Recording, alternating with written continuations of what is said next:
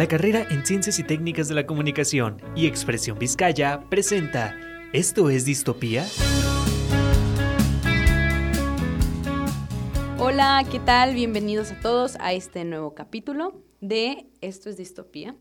El día de hoy vamos a hablar de una película interesante que se llama La Noche del Demonio o Insidious, no sé cómo la conozcan ustedes. Eh, es una película bastante popular, de hecho ya en el primer capítulo hablamos de una película que es dirigida por la misma persona que dirige esta película, James Wan. Y bueno, les voy a leer una pequeña sinopsis. Josh, protagonizado por Patrick Wilson, y su esposa Renee, que es Rose, Rose Byrne, la verdad no sé muy bien cómo se pronuncia y eso me lo van a disculpar. Pero bueno, estas dos personas y sus tres hijos acaban de mudarse a una casa vieja, pero tras un, de un desagradable accidente, uno de sus niños queda en coma. Y al mismo tiempo empiezan a producirse en la casa extraños fenómenos que aterrorizan a la familia. Y así es como inicia la película. O sea, grandes rasgos, esta es la sinopsis. Esta saga tiene tres películas, próximamente cuatro que se supone, o sea, la primera salió en 2010, la segunda en 2013, la tercera en 2015, la cuarta, perdón, en 2018 y la nueva se espera para 2023. Ojalá sea buena, ojalá nos sorprenda, porque, mm, bueno, siento yo, fue como de, decayendo un poco, fue perdiendo un poco esta magia con la que empezó. Como que dijeron, ya tenemos rating, ya tenemos público, ya no le eches tantas ganas. Así que bueno, eh, ya hablando de esto, se nota mucho que la primera película es la primera película, porque a lo largo de toda, toda, son, es una hora cuarenta de película, eh, las escenas, las tomas se ven más orgánicas, hay muchas tomas, o sea, como para, como para una sola escena hay varias tomas, se nota que fue la primera película que iban como empezando con esta idea, entonces está más orgánica que las otras. Dicen, las otras están como más, este, mm, como para el público en general, pues. Este, otra cosa que se me hizo, se me hizo muy interesante que quiero mencionar es que este mismo director, como ya les había contado y les vuelvo a contar, también es el director de la saga de, de Sao, las que son así como Gore y el títere y así.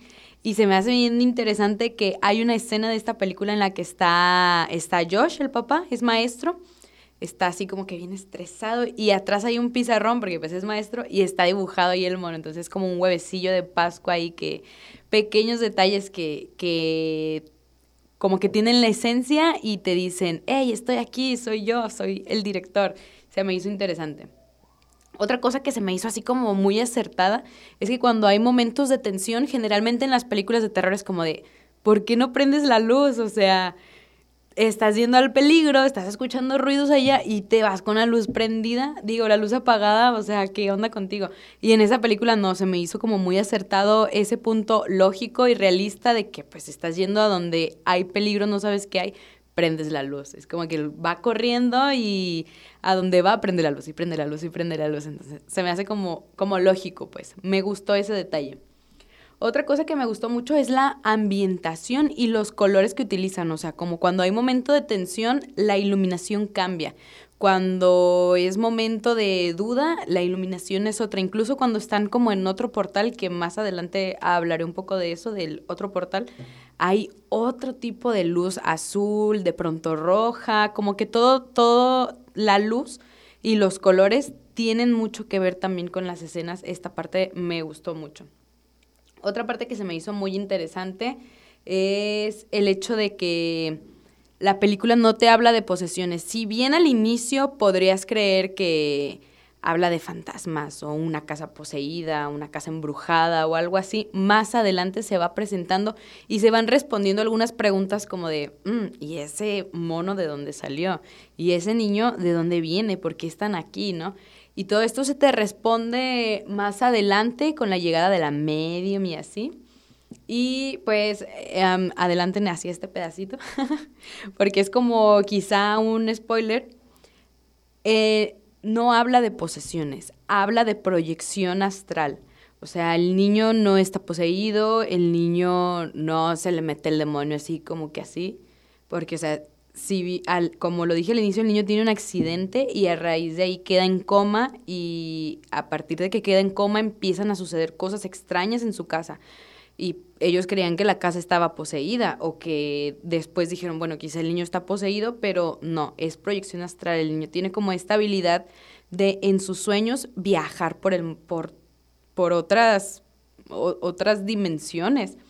Y al hacer esto, pues bueno, he sabido que es peligroso, ya que tu cuerpo físico queda vacío y cualquier otra entidad de cualquier otra dimensión puede entrar en tu frasco vacío, que es tu cuerpo. Entonces, se me hizo muy interesante que esta película, o sea, se me hizo como fresco.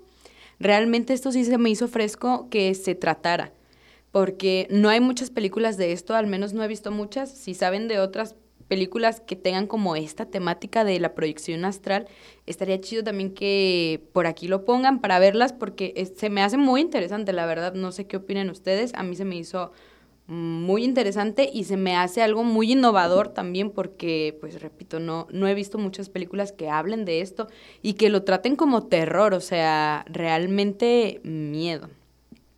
Eh, también en esta película, al igual que Maligno, que fue en la primera, la primera película que hablamos en el primer episodio, se ve muy, muy marcada la dirección de James Wan. O sea, en cuanto a tomas, escenas, se ve, se ve mucho. Hay unas tomas que se me hicieron muy interesantes porque se pueden ver en casi todas sus películas, que es como que te presentan algo o hay tensión y hacen como un close-up a, lo que te quieren enfatizar y luego movimientos rápidos o movimientos muy lentos. Y esto se me hace, ahorita que ya he estado viendo como más el trabajo de este director, muy característico suyo, o sea, como que siempre lo podemos encontrar en sus películas. Y pues está padre porque le da cierto énfasis a, y un toque dramático también a la escena que estás viendo. Eh, otra cosa que se me hizo muy padre de la película, que puede parecer realmente quizá es muy poco trascendental, pero a mí se me hizo muy chido es que sale la canción de Bob Esponja, esta de... Está muy chida. Véanla y luego, luego la van a identificar. Sale como dos veces y está bien chido que lo utilizan así como cuando el mono así feo, terrorífico aparece y es como de que la cancioncita así toda animada y visualmente ves algo terrorífico. Se me hace muy chido porque también luego, luego lo lo identificas con Bob Esponja, pues. Eh, y ya hablando de la banda sonora, también tiene una muy buena banda sonora. Eh, sí te hace sentir tensión. Yo ah, la estaba viendo, me estaba quedando medio dormida y de repente que suena así como un toquezazo así de piano y ahí sí me desperté. Quizá más que sentir miedo de la escena, del puro susto del, del sonido está muy bien utilizado el elemento, el elemento de la banda sonora. A mí se me hizo mm, un buen, o sea, muy bien utilizado. Y el final mm, es bueno. Es un final un poco impresionante porque te deja la puerta abierta para las películas que vienen a continuación. Ya la última, las últimas últimas como que no tuvieron mucho que ver, bueno, de hecho no tuvieron nada que ver ya con la historia que se que es al inicio. O sea, siguen habiendo personajes y, y sigue existiendo como todo este mundo de la puerta roja y así, pero ya no es la misma historia de que Josh y que sus hijos y su esposa, ya no es lo mismo. Y está bien, pero el final sí te deja así como que abiertito de que viene algo más, viene una, nueva película, entonces mm, estuvo bien utilizado, sí te dejan así como de, ah, ¿qué es lo que sigue?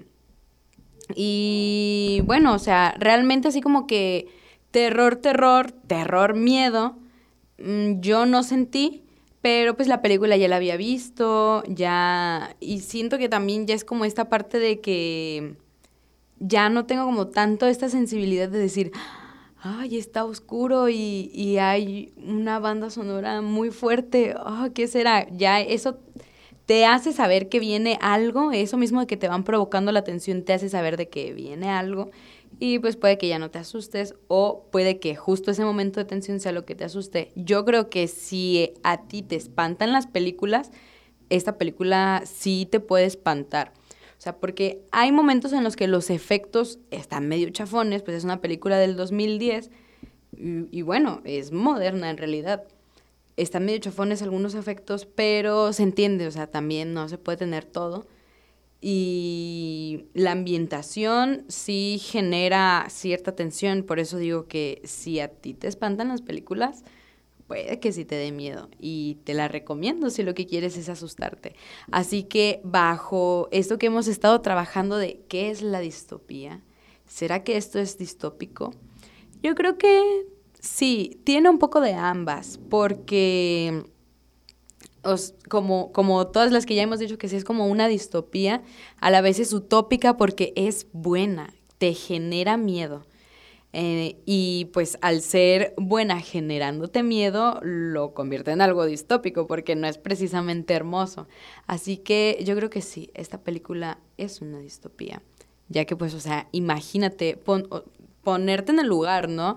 Que de pronto uno de tus hijos queda en coma y anda quién sabe dónde, en qué plano astral, que no sabes ni qué, ni cómo, cómo traerlo, en dónde está que alguien más puede entrar, tan solo imaginar como esa preocupación de que un hijo tuyo pase por eso es medio frustrante, me parece, así como, ay, medio tenso. Así que yo creo le pongo del 1 al 10 un 8, bien merecido, un 8 muy bien merecido. Y el resto de las películas, pues van bien, o sea, también son entretenidas, solo que sí siento que fueron perdiendo un poco de calidad, pero igual están domingueras, están como para verse de, repente, cuando uno no tiene nada que ver. Y pues bueno, sin más que decir, yo creo de esta película es buena, se las recomiendo, chequenla. También más trabajos de este director, ya hemos hablado, no todos son buenos, Maligno no se me hizo muy buena. Pero pues esta sí, en realidad toda la saga está muy, está muy entretenida, pues también las de Saw, pero ahí sí, ojo, pues si no te gusta el gore, no, ni lo cheques. Y pues bueno, eso es todo por este capítulo. Espero les haya gustado y también que me comenten por aquí ustedes si conocen otros, otras películas que vayan de esto, o sea, que vayan de la proyección astral. No importa que no sea precisamente terror, igual me gustaría verlas, me, me llama la atención el tema, así que coméntenmelo por aquí. Y pues muchas gracias por haber estado en este capítulo nuevo. Les recuerdo que nos pueden seguir también en Spotify, nos pueden escuchar por allá y en cualquier otra plataforma digital. Y pues también síganos aquí en Expresión Vizcaya. Muchas gracias, nos vemos. Muchas gracias por sintonizar. Esto es Distopía.